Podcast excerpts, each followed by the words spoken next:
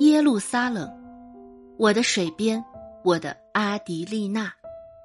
从影音室看完电影《面条》出来，我和伊丽莎谈雪莉酒的故乡波尔图，谈拜伦称之为伊甸园的新诺拉。我们为去过葡萄牙同样的地方感到投机。然而接下来，我兴奋地谈起圣母显灵的法提玛时，伊丽莎突然沉下脸说：“这样的地方我不会去。”不在宗教环境中长大的我。想了一下，才明白为什么。西曼摇着椅子过来，把我和伊丽莎间些微的尴尬缓解掉。西曼的太太玛蒂尔德是我朋友的好友，伊丽莎是西曼的亲戚。马上就是逾越节了，西曼的公司要给员工买礼物。同在西曼公司的玛蒂尔德和我朋友代劳去宜家选购。上周，作为总裁的西曼去工地视察时不慎摔伤了，现在无法走动。我则被留下看和你们中国有关的面条。西曼五岁的儿子以探跑过来，西曼和儿子亲热一会儿。犹太人是非常喜欢孩子的，他们也把本民族的个性文化从小就扎根在孩子的记忆里。这几天跟马蒂尔德去幼儿园接以探，对以色列的幼儿教育窥见一斑。他们注重对孩子兴趣的培养，也注重培养孩子的思考能力，让孩子问为什么之后。不是简单的告诉他们答案，而是让他们自己先想象、思考。他们强调家长的参与作用，对不同年龄孩子的家长分别指导，称之为 “Hat” 和 “Hippie” 计划。幼儿园和家长更是共同把本民族的生活习俗、宗教、审美浸润给孩子幼小的心灵。犹太人之所以能在千年的迁徙和被迫害中保持住自己独特的文化传统。和他们对孩子从小的教育是分不开的。以探和父亲玩了一会儿，就去看书了。以色列人非常喜欢读书，全国四分之一的人有图书馆的借书证。对孩子的教育中也有生存本领的教育。以探虽然出生在富裕家庭，但突然哪天家道中落，他即使靠擦皮鞋也能生活。培养对钱的认知和利用，也是我们绝大多数人不太习惯的。在他们看来。金钱既不是诅咒，也不是罪恶，金钱是祝福人类的。金钱会提供机会。犹太人聪明，善于经商，都是从小培养的。他们创造出惊人的财富，虽然和周边的阿拉伯国家不停的打，这个小国人均国民生产总值却在全球两百多个国家中名列二十一。伊丽莎的电话响了，她要去陪母亲买逾越节用的东西。逾越节的晚宴 Sada 是漫长的，要吃到午夜十二点以后，要读完 Haggadah，喝完四杯酒，唱完 Manishtana，然后再派一个人去迎接先知 Elia 处。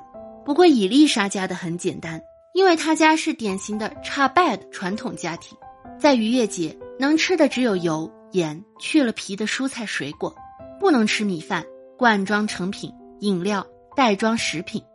以探弹奏的《水边的阿迪丽娜》从儿童房传来，喝了一口茶。西曼说：“我的水边也曾有阿迪丽娜。”我完全没有想到他会说起这个，一时没说话。我父亲年轻时和你一样酷爱旅行，旅行中有无数的精彩，也有凶险。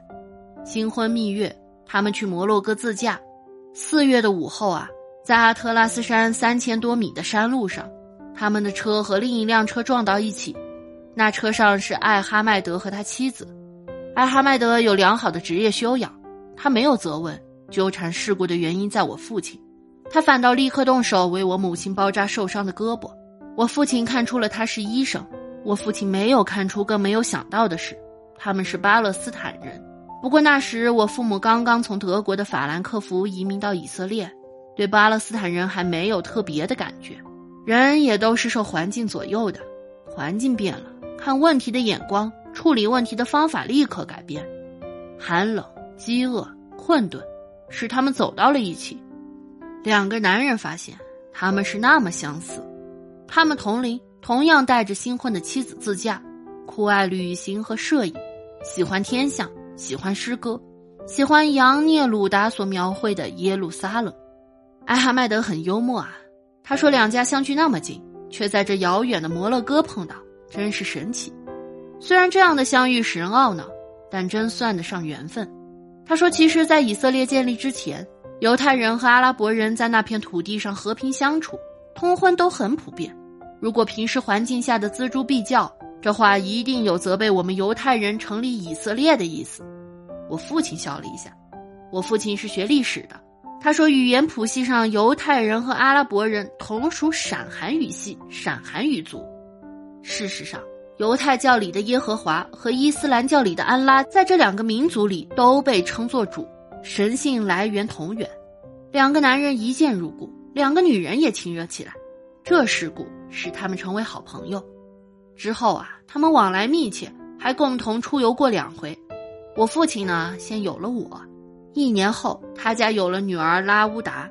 我们一家甚至和艾哈迈德的邻居们也是他的亲戚，他们喜欢一大家族住一起，也友好相处。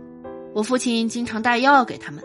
对于艾哈迈德的那些穷亲戚，那是雪中送炭，他们很羡慕以色列医疗免费。我六岁那年，我们两家还一起去过埃拉特，拉乌达和埃拉特的珊瑚一样，让我觉得那么美丽，那么兴奋。也许你觉得六岁的孩子说爱不切实际，但事实上确实如此。我矮小沉默，他长得和我差不多高，俏皮活泼。在那几天啊。我就像围绕太阳转动的向日葵一样围绕他，我等待着这耶路撒冷的凄美故事，因为此时弹奏水边的阿迪丽娜的孩子，他的母亲并不是拉乌达，而是玛蒂尔德。